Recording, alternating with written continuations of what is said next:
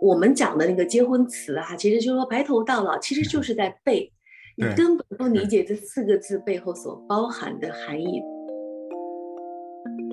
你的关系的状态决定了你的人生状态。那这个关系里边也会分不同的关系，而亲密关系的 quality，它的质量是绝大程度的影响了你的整个人生的质量。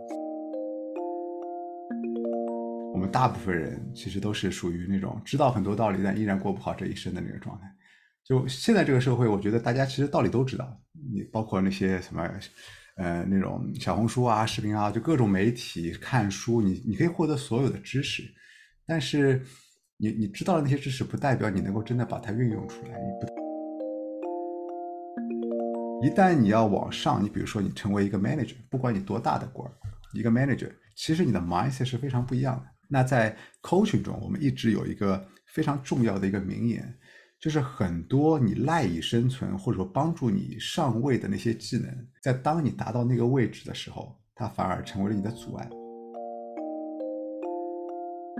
大家好，欢迎来到 C 的海外创投圈的播客频道，我是主持人晨晨。今天我们邀请到的嘉宾啊，是我们的路达，英文名是 David。David 你好，你好，晨晨。呃，我知道 David 他有很多很多的关于他的一些这个，就是我们可以称呼他，他是海外的这个情感教练。但是呢，呃，在我眼里，我觉得他所涉及的内容好像又不仅仅是情感教练这么简单。能不能给我们详细的介绍一下？啊，没问题。那其实我现在，嗯，更主要的这个 title 是两块或者是两个 area，一个呢是 career。所以我是一个 career coach，一个职场教练或职场导师。另外一块呢，其实是我们所谓的 relationship coach，就是关系教练，你也可以称之为情感教练。那这个关系的话，其实有三个领域哈，一个是嗯夫妻关系，或者说是呃亲密关系。那第二个关系呢是就是亲子关系，或者说跟原生家庭的关系。第三个就是和自己的关系，嗯，不论是你的状态啊，或者说是只要是任何和你内心相关，包括很多人会有内耗啊。那些都是我们 coaching 的一些 area。现在目前的话，那个 David，你现在是工作室的形式，还是说是，嗯，你你的你的工作的方式是就形式是怎样？工作的形式的话，现在我不知道你如何定义工作室哈。现在就是，呃，我有一个公司，然后我们现在会开展前面所说的个人的 coaching，包括 workshop 这样的一些业务。因为刚刚我有听你有讲到，其实好像我们讲说情感教练的话，它可以分成很多个模块的这个关系。因为其实我们在讲情感的时候，它一定会链接到人，那人跟人之间的关系，可能我们都会有碰撞出情感的纽带。所以说，可我可不可以把你统称为，它其实是在呃。它是跟心理学有相关，但是它好像又是高于心理学。啊，对，你可以这样理解哈，就是，呃，我觉得情感教练只是一个大家普遍的一个定义，我觉得我更多会愿意称之为 relationship，就关系教练，因为就像你说的嘛，人其实最核心的是关系，你的关系的质量的好坏，决定了你整个人生的质量的好坏。嗯，所以，嗯，就是它是跟心理学有紧密的关系，而且。从教练的角度来说，嗯，很多的理论的确是来自于心理学，但是心理学有很多的弊端吧？我觉得，因为心理学它的整个它发展了很多年，而且门派众多，嗯，其实很多人，包括因为我有很多的客户，他在找到我的时候，其实已经在心理医生或心理咨询师那儿已经找了，已经看了大概半年、一年，甚至好几年了。就他们普遍的感受是，心理医生或心理咨询师是能帮他们可能最。最最 urgent 的那些事儿是可能可以适当的去缓解，但是他们可能 life 从三四十分变成了五六十分，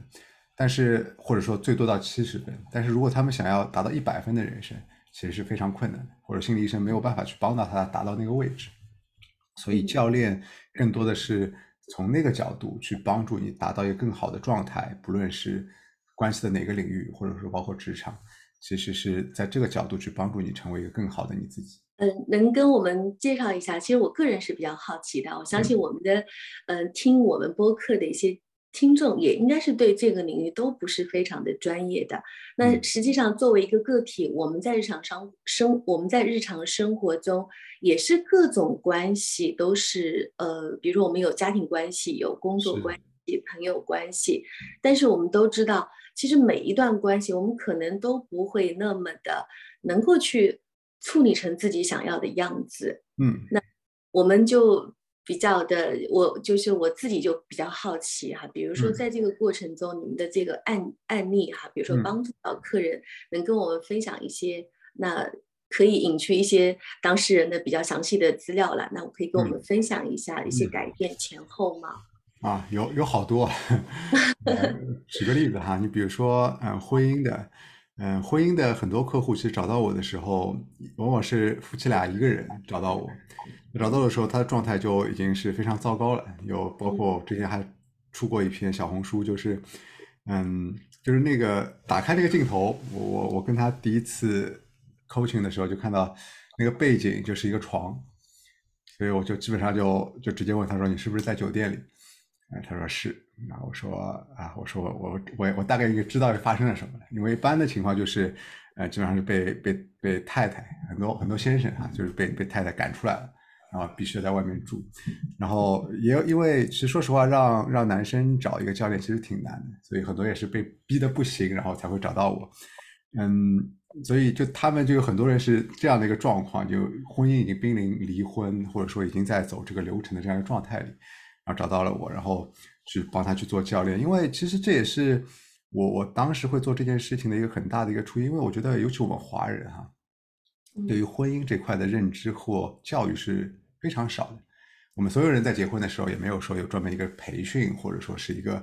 一个考试，对吧？你拿了 certification，你才能去结婚。大家就这样就这样，可能就按照父母的这个模式，然后就去走结婚、生孩子这样一一个流程走下去。那在这个过程中，其实是有很多的一些方法论，或者说是有一些方法可以让这个婚姻经营的很好，但是我们根本都不知道。尤其我们华人，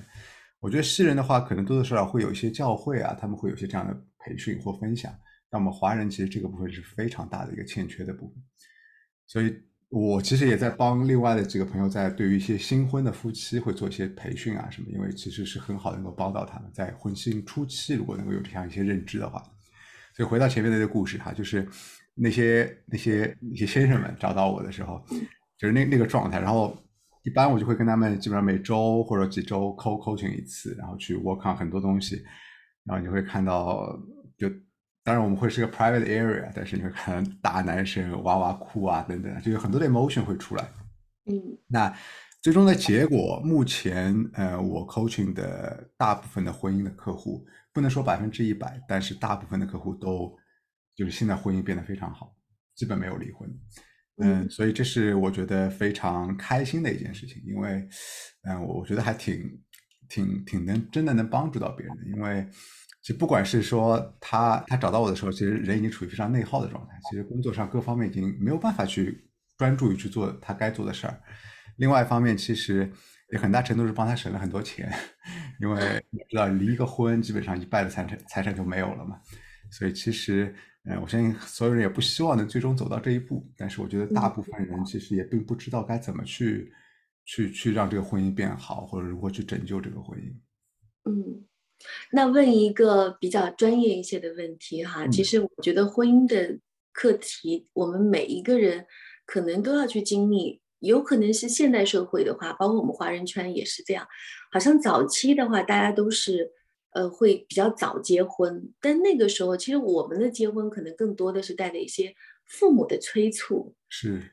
对我们的人生来说，我们并不知道婚姻是今后它代表着什么。那。所以更谈不上说你要去经营这段婚姻，还是说你你根本我们讲的那个结婚词啊，其实就是说白头到老，其实就是在背，你根本不理解这四个字背后所包含的含义，对吧？那呃，就是您的这个就是这种专业的这种呃，我觉得给可以给到我们的大家一些建议，或者说其实。是不是我们也可以像我有听过说，那像西方西人他们喜欢会用到婚姻咨询，嗯，那或者说有婚前的一些，哎，就就类似于像培训吧。其实每一个岗位在你转换人生角色的时候，我们都需要去学习的。是是的。如果站在您的专业角度的话，就是你你觉得说，比如说哈，现在我我的小孩未来他也会面临就是谈恋爱呀，或者以后也会要结婚啊，那我会在他什么样的一个阶段，我去建议他，我我们可以做一些婚前咨询，甚至你要知道那个事情，结婚这件事情，它不是懵懵懂懂你去去做了，就是一定会幸福的。可可不可以给我们一些，比如说在什么样的时间段，我们可以去学习一些这方面的？一些必要的这个知识或者是一些内容，我我觉得就是就是我觉得像婚姻，其实说到底是，其实我更愿意称它为亲密关系。嗯，因为亲密关系它的这个领域，就不管你是不是结婚，或者说你还是在谈恋爱的阶段，因为它这个关系是在人的生命中非常特殊的一段关系。你不像朋友关系，或者说是和父母和孩子的关系。那一个会有血缘关系，另外一个是你你比如说我我觉得这人不好，我可以不跟他见面，或者同事我可以跳槽或或者怎么样。但是亲密关系是一种，你可以想象成，就是他是为什么说是特别特殊的？因为就是一个陌生人，然后在你的生命中其实占了大部分的时间，你几乎是从早眼睛睁开一直到闭眼，一直跟他在一起，而且是一个陌生人，你们还非常。视裸相待的去这样去去看到彼此各种丑态都能够互相见到的这样一个状态的这样一个人，这个关系是特别特别难处理，但同样的也是就是我我我看到的很多的亲密关系好的那些夫妻或者说人的状态是非常非常好的，就是我觉得你如果从就像我们前面说，你的关系的状态决定了你的人生状态。那这个关系里边也会分不同的关系，而亲密关系的 quality，它的质量是绝大程度的影响了你的整个人生的质量。你说这个工作我觉得不喜欢，我做的不开心，你可以跳槽，你可以换。当然你说有很多人说，哎，那我婚姻我也可以换，我换一个老公，换一个老婆。但 in reality，就像我所 deeply believe 的，因为换不能解决任何问题。就是你觉得这个人有各种各样的问题，你换了一个人，可能这些问题没有了，但是他会有另外其他的问题。所以，嗯，就是这门学科，就像回到你前面那个问题，就是什么时候该去学习？其实，在我看来，就是亲密关系的这件事情本身，呃，任何时间开始都是很好的。就哪怕你说孩子，包括我们家 teenager，我不需要去教会他那些亲密关系的东西，但是其实就是和人和人的沟通嘛。只是亲密关系让这个沟通变得更频繁，你会有很多的一些所谓的 critical conversation。比如你跟朋友之间不可能会去谈钱，但是你在夫妻关系你必须要谈这件事，就有很多很 typical 的一些很难的一些 conversation，你在亲密关系里都要去面对。嗯，所以这是一个在我看来更像是一个 communication skill，在你有 emotion 的时候，在你愤怒的时候，在你在有情绪的时候，如何去和对方去去沟通。所以这个 skill 本身，我觉得其实任何时间都是都是非常值得花一点时间。as a investment，做一个投资的话，值得花时间去学，去 practice。而且它是一个非常实实战性的，你知道吗？就是你不是说你学完了，你拿了一个 certification，我就没问题了。你还要去 apply 到你的 life 里边，你要 apply 到你的跟另一半或跟朋友的相处中。因为很多时候，就像作为教练，你知道吗？我经常会说的一句话就是。我们大部分人其实都是属于那种知道很多道理，但依然过不好这一生的那个状态。就现在这个社会，我觉得大家其实道理都知道，你包括那些什么，呃，那种小红书啊、视频啊，就各种媒体看书，你你可以获得所有的知识，但是你你知道的那些知识，不代表你能够真的把它运用出来，也不代表你能真的活出来。所以这是其实是在我看来一个非常大的不同。嗯。所以说，我们的情感教练的它起到的一个作用，应该是说，我们就算是在信息如此爆炸的这个年代，我们是可以，就是对知识的获取是可以，就是特别的快啊。但是实际你并不会用，你不知道在，如果你没有，就是我们大部分人都说，其实，呃，所谓这个关系的处理，有的时候我们讲说是很考验一个人的情商的。对。但是我们在讲说。有的时候我们就是可以处理好跟朋友、跟同学、跟同事，但是我们唯独就是处理不好那个最亲近的人的这个关系，因为这是最难的。对，所以其实我有有的时候我也在这个思考啊，其实我们人的很多时候，你的所有的这个关系，我不知道在你所在的这个领域有没有这个说法，它其实各种关系也都是我们本身内心的折射。对，是的，就是你内心的投射。嗯，所以说，其实我在想，所谓这个处理关系，有的时候我们其实不见得就是我们亲密关系处理不好，我们自己认为的，好像我的亲子关系还可以，好像我跟同事的关系还可以，嗯，但事实上反过头来，可能更多的成长的功课还是在自己的内在。嗯，是的，这样理解是不是会呃，还是？可以走得通的，对，完全没有错。其实这是一个非常嗯 foundation 的 belief，就是为什么我说我是关系教练，而不是说我只是一个婚姻教练，或者说只是一个亲子教练，是因为就像就像陈晨你说的，就是它的底层逻辑是一样的。因为基本上我见到的所有，如果在亲密关系中处理不好，或者在亲子关系中处理的不好，基本上一定会映射到其他的生活各个板块。不会说只是在一个领域做的特别不好，其他都是 perfect，那是不存在的。嗯嗯，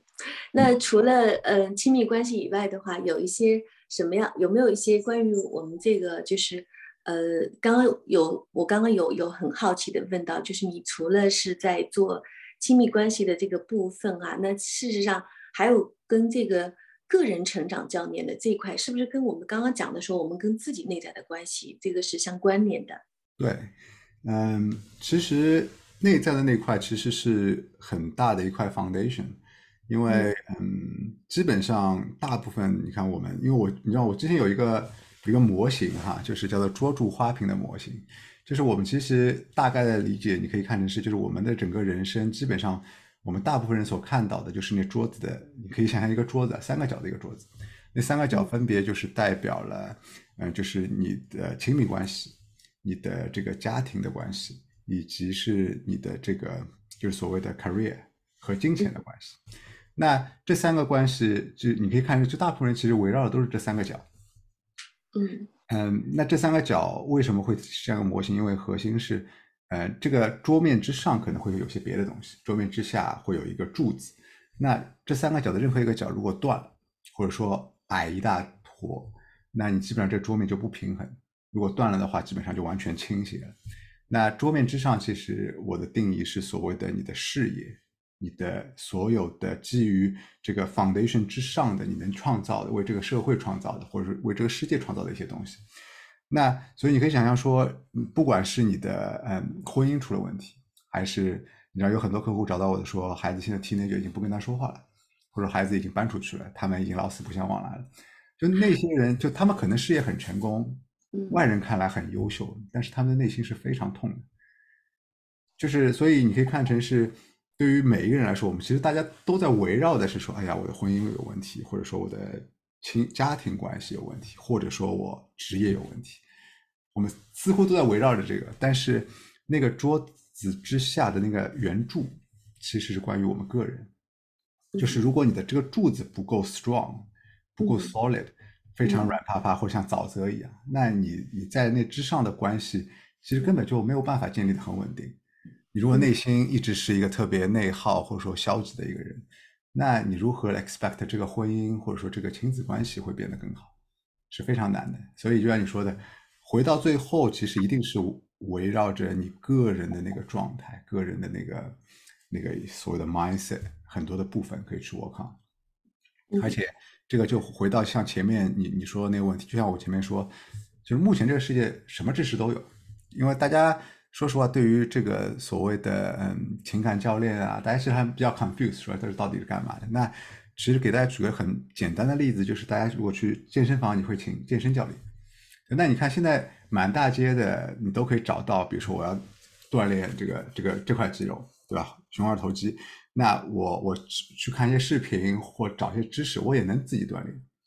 那对于像我们说的情感教练来说，其实你可以看成大脑里的某一块肌肉，其实我们是很弱的。就像夫妻关系，我们如何相处，我们这块肌肉可能就没有，或者说我们需要去锻炼。那我们当然可以去看一些书去做，但是这就像你看书去锻炼你真实的肌肉一样，你没有一个教练的陪伴或指导，你可能会做一个错误的动作。你可能明明是锻炼这块肌肉，但是你使用了其他的肌肉，看上去你像你做完了这这些 push up 或怎么样，但事实你根本没有锻炼到那块肌肉。所以从呃情感或者说婚姻亲子的这个角度教练来说是同样的，就是我的角色是陪着他不断的去锻炼他的大脑的内部的那些肌肉，去让他变得更加 resistant，变得更加 strong，更加的 flexible。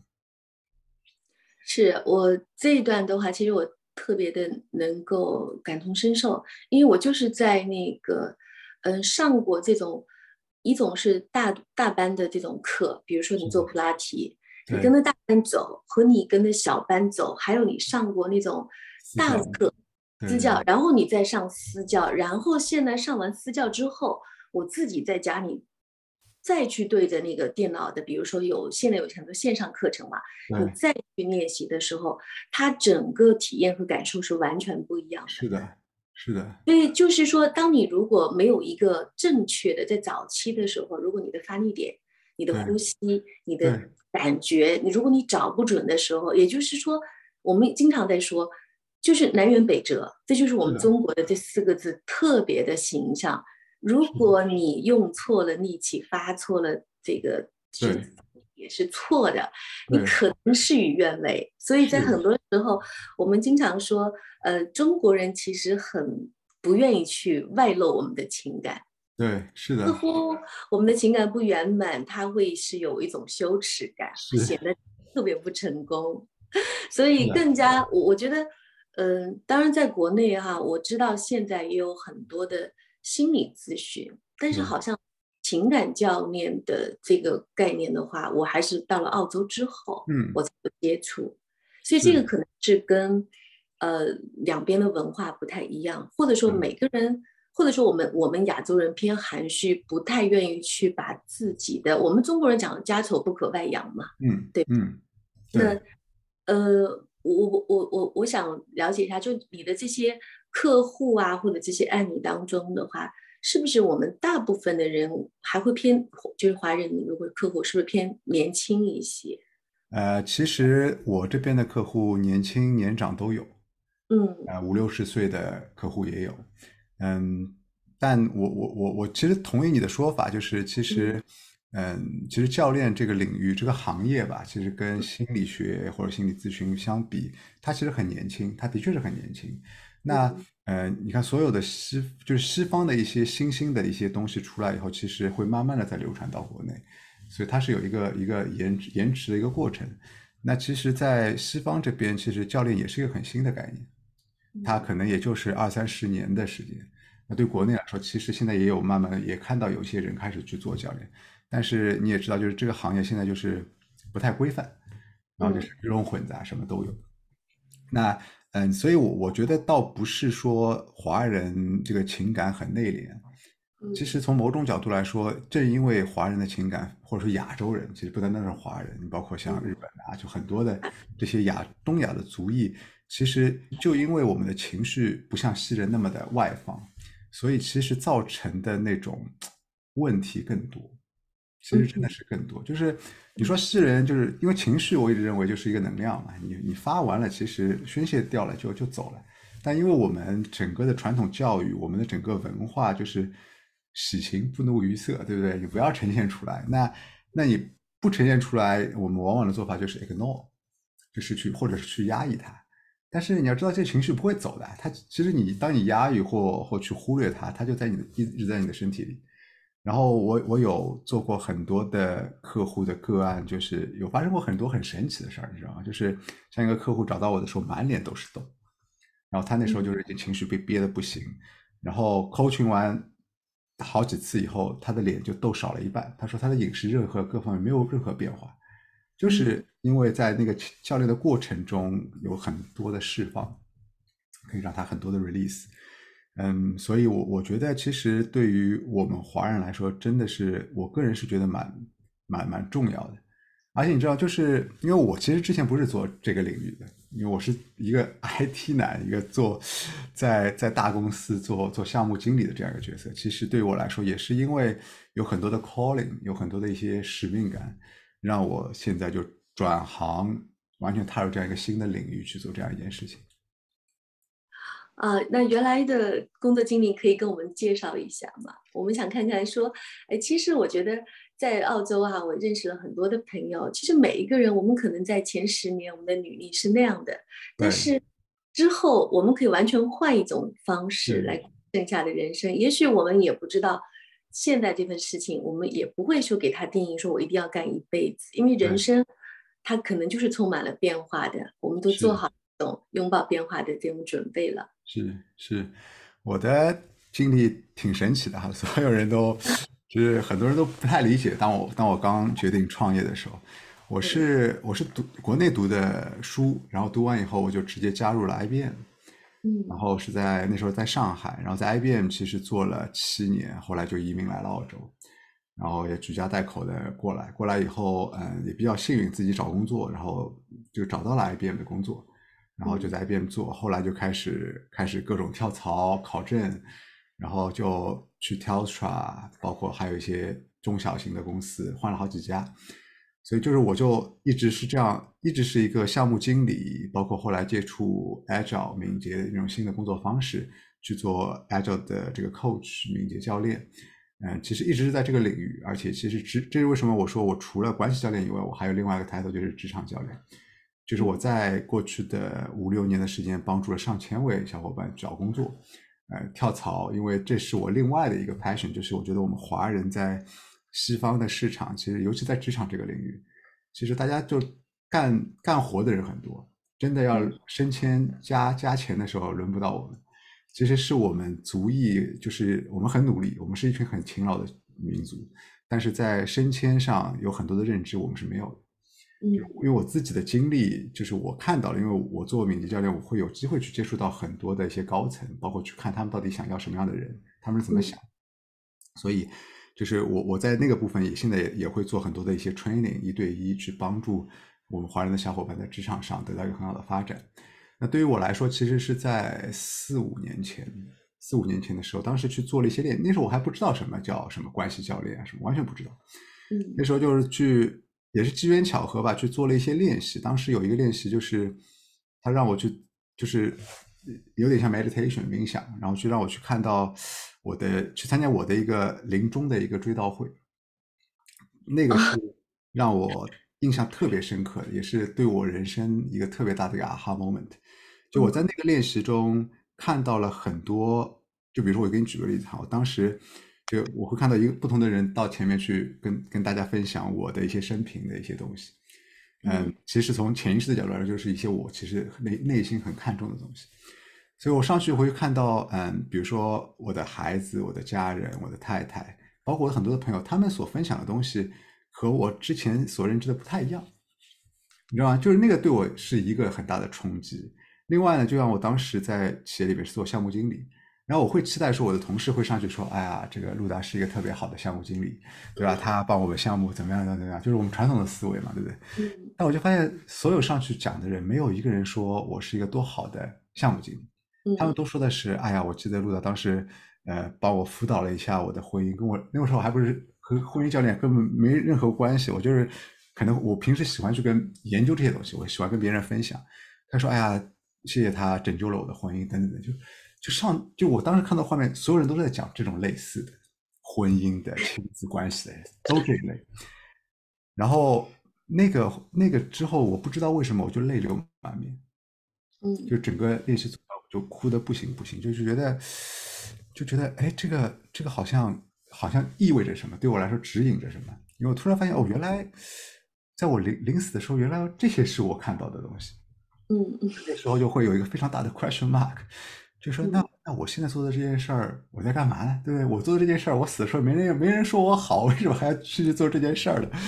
而且就是当他们去说的时候，我是真的内心很有触动，因为去就对我而言，那是一件特别有成就感的事儿，就是帮助那些人去可能婚姻啊、家庭啊、自己的状态啊，或者说换工作，就那个是对我特别有帮助的。反倒是说，哎，公司赚了多少多少钱，对吧？帮公司怎么样？其实对我来说好像没有多大的触动。所以当时那是一个非常大的一个 moment，然后呢，另外一个我也觉得很有趣的，就是当时就像我们华人，我一直会跟大家分享说，就是我们华人 networking 比较差，嗯，所以我是一个非常 active 去 networking 的人，嗯。然后我就当时就发现，呃，有很多我很 active 去去 approach 去去聊 catch up，刻意的去经营一些关系的人，在我的那个练习中，他们就没有出现，你知道吗？就是他们根本没有参加我的追悼会。那嗯那我觉得 OK，那如果从这个角度来说，其实我花的很多时间没有任何意义。你知道，就是这件事儿又不是我临死前希望看到的，这些人他又不会来参加我的追悼会，那我何必去花那些时间去这些人身上呢？就当时那个练习之后，我其实并不是我直接就转行去做 coach，而是当时就一个很大的 decision 是有那些没有出现在我画面中的人，我就减少或者说不再跟他们再去刻意的去 networking，因为我觉得没有必要、unnecessary。所以那个是一个很大的契机，然后就让我去接触到，哎，原来好像这些才是我想要的，所以我就开始去学习，去去学教练，包括大量看大量心理学的书，然后再慢慢的开始接客户，慢慢的、慢慢的，一直到几年前，然后觉得哎时机成熟了，觉得也现在客户也越来越多了，全职的工作就是就是我那时候你知道吗？我那时候就是下了班就给大家做 coach。然后呢，上班的时候还在正常上班，然后我经常就在上上班的时候，尤其是比如说因为项目经理要开会啊什么，我就经常会问自己，我说我在干嘛？我为什么要在这里？我为什么去去去去领领这样一个一个 project，或者说去做这样一件事儿？我说我这点时间去去跟人家一对一，或帮一个人去改变一下他的人生，那不香嘛，对不对？为什么要坐在这里去做这样一件事儿？就经常会不断的去问自己这样一个问题，所以慢慢的我就发现，嗯，it's the time to to make a change。虽然就是对我来说，你想这么多年近二十年的职业生涯，突然跑出来一个、一个很新的领域去去创业，其实内心是有很多 fear 的。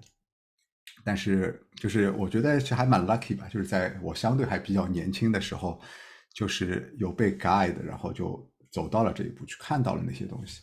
所以就一路就这样一步一步的往前走，一直走到现在。所以还是蛮蛮有趣、蛮神奇的一个经历，我觉得。哦，对，我觉得其实就是可能跟之前啊，比如说，如果你说你是在这个 IBM，你是 IT 出身，你很难想象一个 IT 男他最后会变成一个，呃，去帮助别人解决各种关系当中的一些痛苦点的这样的，就是这两个形象，他不太就是如果说站在前面的你的职业生涯去看，你可能无法想象，我们可能会想象说。你可能会做到项目经理，可能会做到更大的这个项目的 leader。那怎么也没有想到说你变成了今天是在做情感教练。是的。但是如果就我个人而言的话，我会觉得说，可能我们在早期我们读书出来，我们在工作也好，谋生也好，我们其实更多的时候一开始只是在解决一个生存的问题。不会去太多的思考人生的意义，可能就是刚刚你前面的那一段这个经历，其实也是挺挺让我挺触动的。我们可能每一个人啊，真的是不能光机械的去只是工作，对，去去赚那份薪资。也更多的时候，我们可能真的要把我们的生命的轴线拉到更远，甚至就是说你刚刚说一个自己的追悼会啊，其实我我有看过，我们当然在以前在电影啊，在这个。呃，那个一些电影都见过这样的情节，但是很少在生活当中我听到有人说他自己哎，就真的办过这样的一个追悼会，能不能跟我们讲一下？就是是你的一个课程的要求？那那不是一个，那不是一个真的我办了一个追悼会，它不是一个 real 的，是是是在嗯，就在这教练里，他有一个 skill，就是帮助你去去引导，有点像催眠，但他其实并不是你。你并没有睡着，所以你知道 what's going on。它有点像引导的那种，让你去想象，让你去看到的一些画面。哦，是他其实是一种，不是真的去不是真的去操办一场追悼会，而是去去让你去看到一些画面，让你去去做一些事儿。其实你前面讲的那个点特别有趣哈，就是你知道，像我我我是做 IT 的，就是很理工男，你知道吗？就是一个特别。然后在在教练中，其实特别讲究情感，或者说特别讲究感性，或者说直觉的部分。然后你知道，就是当我开始学了教练以后，我就发现原来我的直觉很强，但是我从来不知道。直到当我接触了这个事儿，然后当时就是会去学的时候，会有些练习，会跟比如说大家同样一个人，大家不同的去问问题，哎，当时我就觉得，哎，我该问这个问题，我就去问了，然后就效果特别好，人家觉得啊，就是特别有启发，怎么样？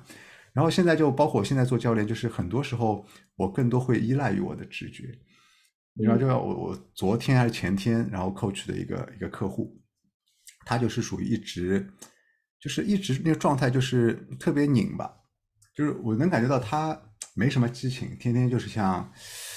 就是朝九朝九晚五，朝九晚五，就是这样像陀螺一样不停的走。然后我当时已经给他反馈说，我说，嗯，你应该 do something different，做一些不一样。但他说，哎，我也不知道做什么。他说我在一个小地方，然后也没有什么好玩，怎么样？说了一堆。然后那时候你知道，就就我在我的画面中哈，你不要问我为什么哈，我不知道为什么，就是我我看到一个画面，是我看到他在骑摩托，一个女生哈，我看到她在骑摩托，那我就直接跟他说，我说，哎，我我看到一个画面，我说我看到你在骑摩托，嗯，他当时听完就震惊了，你知道吗？嗯，因为他说，他说你知道吗？我从我我原来地儿现在来到现在这个地方，这是个小地方，我做的第一件事儿就是去考了一个摩托的驾照。你知道，他说，但是他说我们当地没有这种群体去学摩托，或者说没有群体去去开车去玩所以我当时他说，那我说我你为什么会想要去学那个驾照？他说这个，他说我也不知道，我就去学了这东西。但是学完驾照以后，我就再也没开过摩托，就放那儿。然后当我跟他说完，他就说，嗯，他说我我我要去做这件事儿，他他就就准备要去正儿八经的去，因为他之前一直想着说他要去买一辆摩托才能去开。但后来，就当我抛给他这个画面以后，他觉得，嗯，他可以其实租着也可以学。然后就是，就我教练的觉得，很多的时候就是会去去 guide 他，或者说去指向一些方向。那他现在当他去做这些事，他又看到一些别的东西，就是整个人生就像被打开了一样，然后就会看到很多不一样的东西。所以，就是我就觉得，就包括就。听众很多小伙伴，我觉得很多人可能也在，就是可能受困于，因为我我也同样会做职场的很多那些职业规划的部分，嗯，就我有看到大家有很多人是处于那种，就是对于现在这份工作吧，有点鸡肋，觉得学的差不多了，然后工资可能涨不上去，但是呢，下一步又不知道去哪儿。其实有很多人会处于这样一个状态，呃，我一直称为叫做路径依赖，就是我们会学什么，然后就会不断的按照那个路径不断不断的往前走。但是，就是真的是特别想鼓励大家去 explore 一下，去留意一下生活中的各种的影子或 hint，去看一下，哎，可能会有一些别的东西是等着你的。因为我一直是相信，每一个人来到这个世界是有他的使命，或是有他该做的事儿，而不是来就是来做一个 accounting，做一个 IT。There must be something different。对，所以其实。没错，我觉得是，确实你颠覆了我对。其实我们是带有一些固有认知的，我们会觉得理工男他可能没有那么的细腻，甚至我都觉得他们是在某一些的情感的链接方面，他们是会有一些些的，呃，就是会，因为我我有很多的，呃，应该说是我的同学哈，他们的先生，那我对他们的了解，他们都是 IT 嘛，那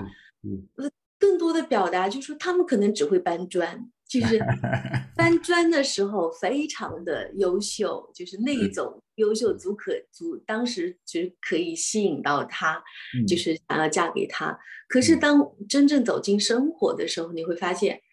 他的优秀和闪光可能就是只是在他搬砖的那个时间，所以有很多的吐槽和槽点哈。那其实我在我们的这个对话中，我又看到了另外一种可能性，也就是。特别是我们的孩子，当我们在呃在很多看似很人生人生重大的决定，比如说读大学，嗯，那我觉得尤其是在澳洲啦，这个部分可能是真的是我们很多澳洲的父母是应该会比较的，现在讲究的松弛感这个词嘛，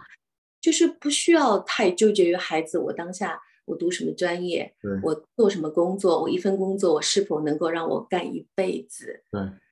因为人生就像你说，它充满了无限的可能嘛。是的，是的。可以跟我们介绍一下，就是说在职场的部分哈，目前你所就是一些案例中的话，我们不讲说，呃，我们帮助了哪些伙伴，我相信肯定会给很多的朋友带去了帮助。那我想，我我我想让我们的听众来一起，嗯，听一听的，就是说我们在职场的这个板块当中，让作为华人的话。我们相应的可能需要除了工作能力以外的哪一部分的那个点，我们缺乏的那个点是可以去加强的。嗯，呃，先说不要加强，不用想，因为因为这个点是我相信，就是你这个问题问大部分的人，他都会跟你说，我们华人最需要加强的是英语。但是恰恰是我想说的是最不需要加强的部分，因为我们再怎么加强，也不可能比西人的英语更好。嗯，换句话说，我们华人其实就我自己一直是有一个一个 dream 哈，或者说一个 passion 一个梦想。包括我其实从在一六年的时候就创建了一个叫 IT 帮的一个组织，一个 non-profit，就是其实目的也是希望就是我们华人之间能抱团。因为我一直觉得我们华人为啥就不不能抱团呢？一直到了海外。嗯，但我后来发现，其实我们这群人是可以抱团的。我们上一代人可能有一些各种历史原因，他们可能做不到。但是我觉得，我知道我们这一代人，其实八零后、九零后、七零后，我觉得是完全可以抱团的。但是可能缺乏的是一个一个氛围。所以，嗯，我我我其实觉得，我们华人其实很多缺乏的一个是就是抱团的 sense。你看，其实西人很多人能做到高层，是一堆人推上去的。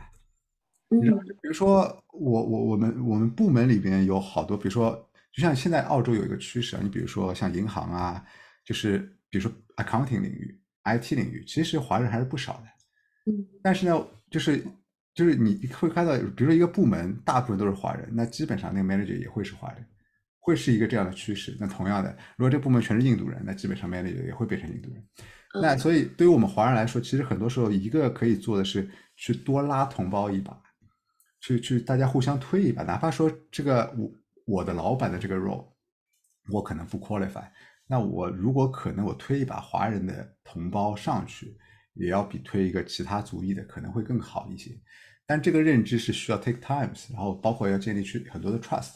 所以这也是其实我一直在努力去做的。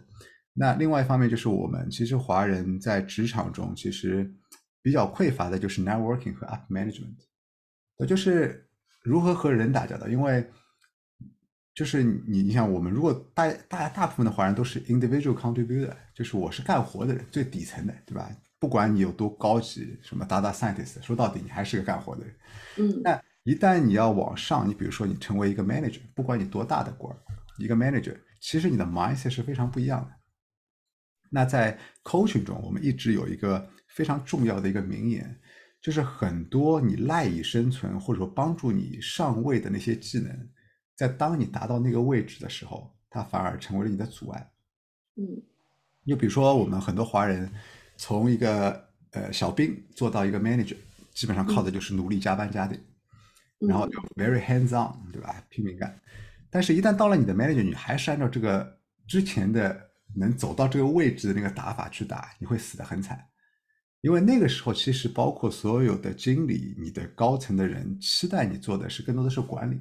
更多的是向上管理哈，向下管理哈，更多的是 management 和人打交道 communication，而不是你 hands on。但是因为我们就是靠它赖以生存的，所以在那个时候就是 mindset shifting 会非常非常的困难。所以我有很多这样的客户，就是他升到一个 manager，然后就 depress。然后又他就 too stress，因为所有事他都自己干，然后下面的手手下都轻松的要命，自己嘛憋死。就那个有我有很多的 coach 的客户，就帮助他们去去改变他们的 mindset，甚至很多是公司 sponsor 付我钱让我去 coach 他，因为对于公司来说，他们招一个人也挺不容易，然后这个人如果不出活全自己干，公司也很亏，所以有很多这样的客户。所以我觉得从职场的角度来说，对于我们华人，就是这几块，其实如果能够去 pick up，其实会带来很大的不一样。非常棒。其实我自己也是有听过很多我们的这个华人朋友，大家在讲说，我们会讲，比如说像印度这个这个族裔哈，他就非常的团结。是的。那。呃，好像我们在讲这句话的时候，我们也是充满了羡慕的。然后我们的言下言外之意，哈，我们好像是在表达说，我们这个主义并不是那么的团结和抱团。是的，确实是的，就是，呃，因为为什么呢？其实我当时做过一些研究，包括一些讨论。其实一个很大的原因是因为，就是我们华人，嗯，我们很多时候受到我们父母的影响。嗯，而我们父母那那代人是经历过像文化大革命啊之类的那些东西，就是人和人的 trust 是很弱的，就很多人可以为了一些自己的利益去伤害到别人的利益，而且他没有就是犯错或者说作恶的成本非常低，嗯，但是在澳洲这个范围，其实作恶的成本说到底是很高的。你在这个圈子混不下去了，你比如说你做了一件事儿，呃，你比如说你去了公司，然后你的 reputation 特别差，把推荐你的人给搞搞臭了，那你基本上说实话，在整个圈子里，你很难再再存活下去。你要么就换行，或者说你就只混，你不要混华人圈。就是我觉得，至少从我们这代 generation 来说，这个其实作恶的成本是很高的。嗯。那所以，另外一方面呢，就是就像我们前面说的，就是因为我们的 mindset，我们从小被父母教育的，父母也会说：“哎呀，你要管自己啊，怎么样，怎么样，怎么样。”就我们会就就就你不去思考的话，你会习惯性的就说：“哎，我我们部门最好我一个华人，我最好不要拉其他同胞进来，他可能会抢我饭碗或者怎么样。”但是你其实就我我一直会包括在这些呃像小红书啊，会会去分享，就是我会鼓励大家说。其实，在公司内部，你去内推一个华人的，哪怕是朋友，哪怕是说你不太熟，其实你是有很多利益的。一，很多公司会有 referral bonus，你可以拿赚一笔钱，哪怕你觉得不好意思拿，你跟那个进来的人分一半，对吧？也是一个 win-win 的事情。第二，这个人是你拉进来的，他一定是跟你是一条线的，对吧？就如果这个人拉进来，他进来搞你，那说明这个人人品不行，那这个人基本上他之后这个圈子也不要再混了。那基本上大概率他是会 support 你去做的，所以对于你来说，就是你又多了一个同盟，又能赚点钱，而且让别人都很 appreciate，这是一个 very 多方 win 的一个 situation。但就是很多人我们的 mindset 如果卡在那儿，就觉得我什么事儿都得防一脚，对吧？什么都充满着 fear，我要害怕，那这事儿就很难操作。但我觉得很很 lucky 的是，嗯，因为像我我会做很多的社群，然后。至少就是在我现在看到的那些社群里，当然我觉得可能跟吸引力法则有关哈。反正我吸到的都是这样一些人，就大家还是非常愿意去 sharing，去去互相去拉。嗯，我觉得我的力量也有限，但是我觉得从我自己开始，慢慢的去 build up 这样一个一个 culture，能够让一小小部分人先互相帮助起来，然后慢慢的再可以影响更多的人。嗯，特别棒。今天我觉得对我个人而言的话，其实也是一种，我觉得是就像你说吸引法、吸引力法则的一种。来到我们播客节目的每一期的嘉宾哈，每个人可能都是来自于不同的行业，但是就我们整个华人创业的族群来说的话，其实我现在能够感受到的就是他的跟原来传统的我们的认知中的那些创业者不一样。那不一样的点在于说，首先第一个，我们不再是孤独的，对，起码我看到了很多的，包括现在我们这个 City 海外创投圈啊，那我们的线下的活动，我们的这个年纪，其实大家也就像你刚刚说的，有八零后、九零后，那也会有一些七零后，这本身它就是一个抱团的这样的行为。另外一个的话，每一期的链接都会让我们。在一次哪怕是短短的一个小时不到的时间的这种交谈之中，其实我们带给听众的和我们带给彼此的，我相信其实都会让我们感觉我们这个族群是紧紧的拥抱在一起的。是的，是的。好，今天非常的感谢 David，一个小时的时间感觉过得很快哈，但是我们的节目时间关系差不多，下次希望有机会我们能够当面的再交流一下。那。跟我们大家介绍一下你现在的社交媒体号吧，然后可以让更多对你感兴趣的人找到你。OK，没问题。呃，我的小红书是有两个账号，一个呢叫做嗯是 David 聊海外职场，那这个的话主要就是职场的这一个领域的板块，然后还有一个是嗯另外一个是情感号的，那那个的是就是路达海外华人情感教练。路达海外华人情感教练。那如果有对我们的这个 David 以及路达的这部分情感教练的